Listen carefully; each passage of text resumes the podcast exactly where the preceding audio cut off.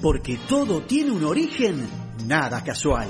Ahora, en Tropezón de Radio, Pide nos revolea con historias de letras, palabras y frases para desentrañar eso de ¿quién cacho lo inventó?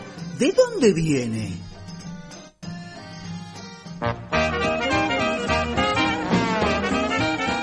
Bien, a todo ritmo. Buenas noches para todos y todas. Todes. ¿eh? Arrancamos con, el este- jazz. Con esta cortina, así que nos va a acompañar todo el año de Jimmy Dorsey del año 1949. Jimmy Dorsey Jazz Band. La placa se llama Dixie by Dorsey. Vamos a desandar, señores, sin ponernos en expertos ni eruditos de la Real Academia ni nada por el estilo. Entender un poco más del lenguaje. Pero cuando hablamos del lenguaje, sin dudas es de las cosas más características de la especie humana, ¿no? Que nos, eh, nos reviste, digamos, como, como mínidos, como seres humanos. Nos ¿Estamos hablamos, nos comunicamos, Exactamente. Bueno, esto no llegó, no Ah. nos llegó dentro de una caja con un manual Ah. de instrucciones como para empezar a usarlo. No. Por el contrario, es un largo proceso de asimilación que se inició desde los primeros tiempos con la imitación de ruidos y voces.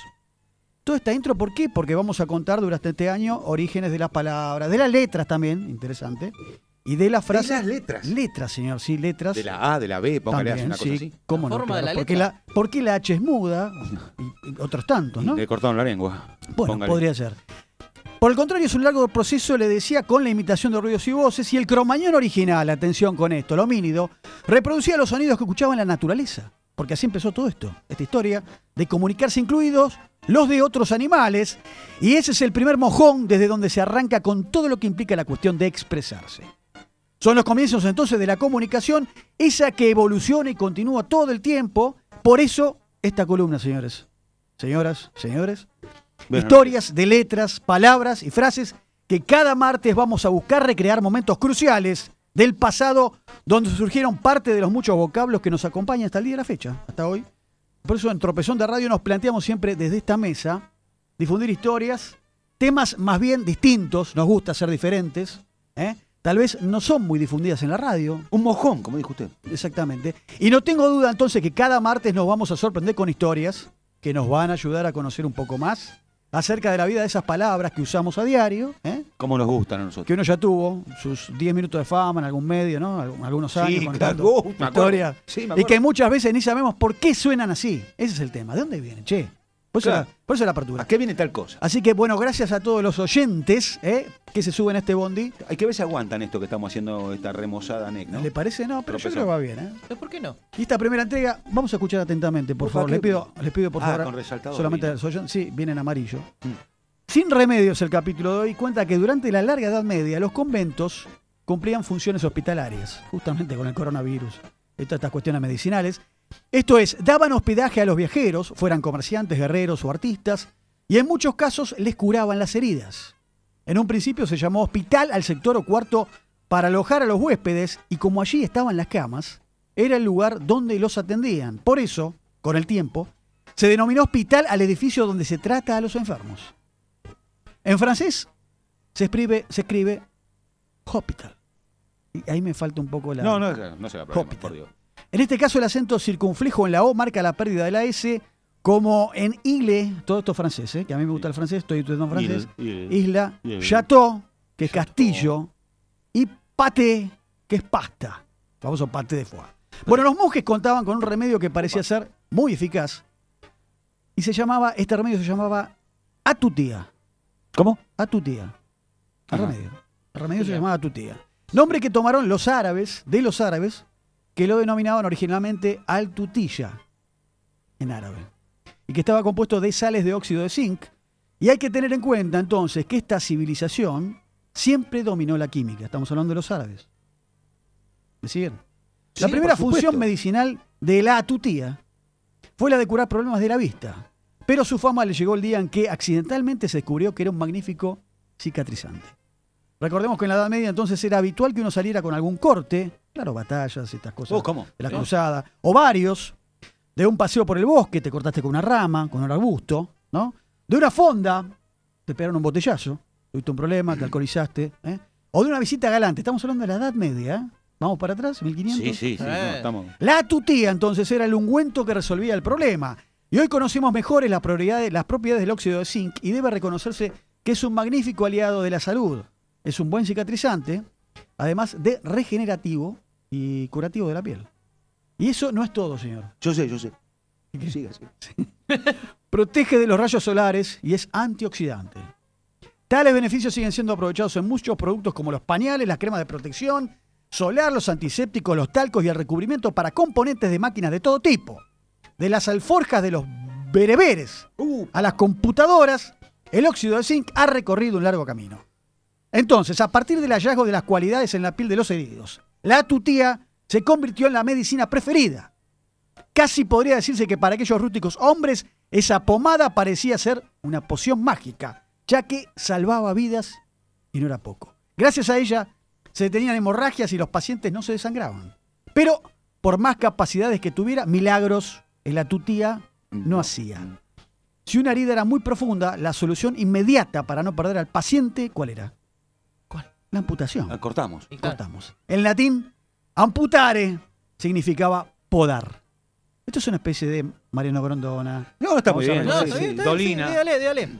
Y para recrear aquellas escenas no es necesario irse tan lejos en el tiempo, ¿eh? No. Hace 100 años, las amputaciones eran tan comunes que a nadie le sorprendía cruzarse en la calle con dos o tres lisiados. Mm. Palabra emparentada con lesión y con ileso. Ileso es sin lesión. Claro. ¿No? o sea, lisiado. Exactamente. Esa práctica nos dejó una frase muy popular. El médico o el curador, según el tiempo que tratemos, debía cortar la extremidad para frenar la hemorragia. Entonces debía hacerlo en una parte sana del cuerpo. Tal vez solo debía amputarse un pie o una mano y tal vez medio brazo, ¿por qué no? O una pierna entera. Pero en todos los casos lo que hacía el médico era cortar por lo sano. Exactamente. De ahí viene la frase. Le corté por lo sano. Corta por los Claro. Cortar por lo sano. Está bien. Cortar por donde esté bien. O sea, si está podrido, si tiene un problema. Tengo gangrena en la rodilla, Exacto. cortar por el medio del muslo. Exacto, corta, corta por lo sano. Para poner fin al problema de la infección. Hasta comienzos entonces del siglo XX, el serrucho, señores, Upa. fue parte, sí, la herramienta. así Sí, tremendo. Fuerte, duro. Tremendo, sí. Fue, no había anestesia. No. imagínense, Esto todo, todo libre, No, seco. Pedazo de madera. Pedazo de madera en, un, los trapo, dientes. un trapo en la Claro, boca. como en las sí. películas de cowboy. El serrucho fue parte del instrumental que acompañaba al doctor que concurría a una emergencia. Y de regreso a los conventos medievales, cuando las heridas del paciente eran graves, se decía entonces, no hay a tu tía que valga. No- ah, claro. Ah, Ah. atención con esto. Atención. Es el momento. El atutía el momento era, épico. recordemos, rebobinemos el dióxido de zinc. Claro. ¿eh? Y acá es, no hay atutía que valga. Equivalente a, debe ser amputado. O va a morir. De allí nos viene, ¿Eh? no hay tutía que valga. No hay tu Claro. tía que valga. ¿Entendés? No hay atutía, no hay tutía que valga, que es lo mismo que decir que algo es irremediable, que no tiene remedio que lo cure. ¿eh? Y en este caso el remedio era la tutía, que en realidad no es tutía, es la tutía, ¿no? Sí. Justamente ahora- el químico. ¿Cuál es la duda? Lo no, escucho. no, no, continúe, por favor, continúe Por porque favor. queremos eh, cerrar el. Entonces, la palabra tutía, para cerrar esta clase de hoy, sin caer en, en- en academicismos, Por supuesto. fue perdiendo vigencia y hoy nos parece escuchar, no hay tutía que valga. Exacto, es así hoy. Lo decimos así. Suena así. Claro. No hay tu tía, No viejo. hay tu tía, sí. Hasta tiene sentido porque parecería que estamos diciendo, acá no te salva ni tu tía, Claro. ¿no? No hay tu tía, no tenés tu tía. Pero esas buenas compinches que tenemos todos los sobrinos, las tías, no tienen nada que ver entonces con esto. A ver Ah. si queda claro. Claro. No, no, claro. no, está No muy me bien. ponga, no me asienta como con su nino, porque esto no lo sabía. Pero estoy diciendo que sí, no se me ponga. Usted tampoco. No, estoy aprendiendo. por favor. Bueno, Escúcheme. Cerrando entonces, el cambio transformando las ideas originales es una constante en este mundo de palabras y frases, que es lo que va a ir justamente la columna todos los martes. Y por ejemplo, cualquiera de nosotros puede perderse en medio de una neblina, ¿no? Hablando de otra cosa. Sí. Ahora, esa no es condición del turco. Porque acá el dicho, como dice, neblina turco. Claro, como truco en la neblina. Exactamente. Por otra parte, el dicho no es conocido tampoco en Europa y solo se menciona en Argentina la frase esta. Y a pesar de que uno imagine que no hay neblinas en Turquía o de turcos que salían a vender por el campo y se perdían, la explicación es otra. En quechua, la luciérnaga se llama tucu o tuco. En el noroeste argentino existía perdido como tuco en la neblina. Ajá. Tuco, tuco el bicho. Ajá. Sí. Como la voz era desconocida en el centro del país, la convirtieron en turco. Cualquier cosa. Exactamente. El- o sea, la deformación Sí, en sí, el habla sí. popular. Turco en la neblina. Estamos hablando del bicho, del tucutuco, el tuco. ¿eh? Eh, O sea, el bicho pasó al olvido. Hace 100 años, cuando todavía en la Argentina se cortaba por lo sano, en los hospitales se distribuían las galletitas Lola de Bagley. Para los internados de todo tipo. Por sus ingredientes y la falta de sal, eran consideradas un alimento sano, la galletita Lola. En ese tiempo se acuñó una frase para los desdichados que se morían y se decía, este no quiere más Lolas. Esa la sabía. Así en plural, claro, bueno, esa es más conocida. Por Sí. lo tanto, el, el No señor la Cona sabía, sabía. ¿eh? sí, Esa no la la sabía. sabía. Por lo tanto, por lo tanto, y terminamos acá, no hay a tu tía que valga y no quiere más Lola, están mucho más relacionadas de lo que uno puede imaginarse.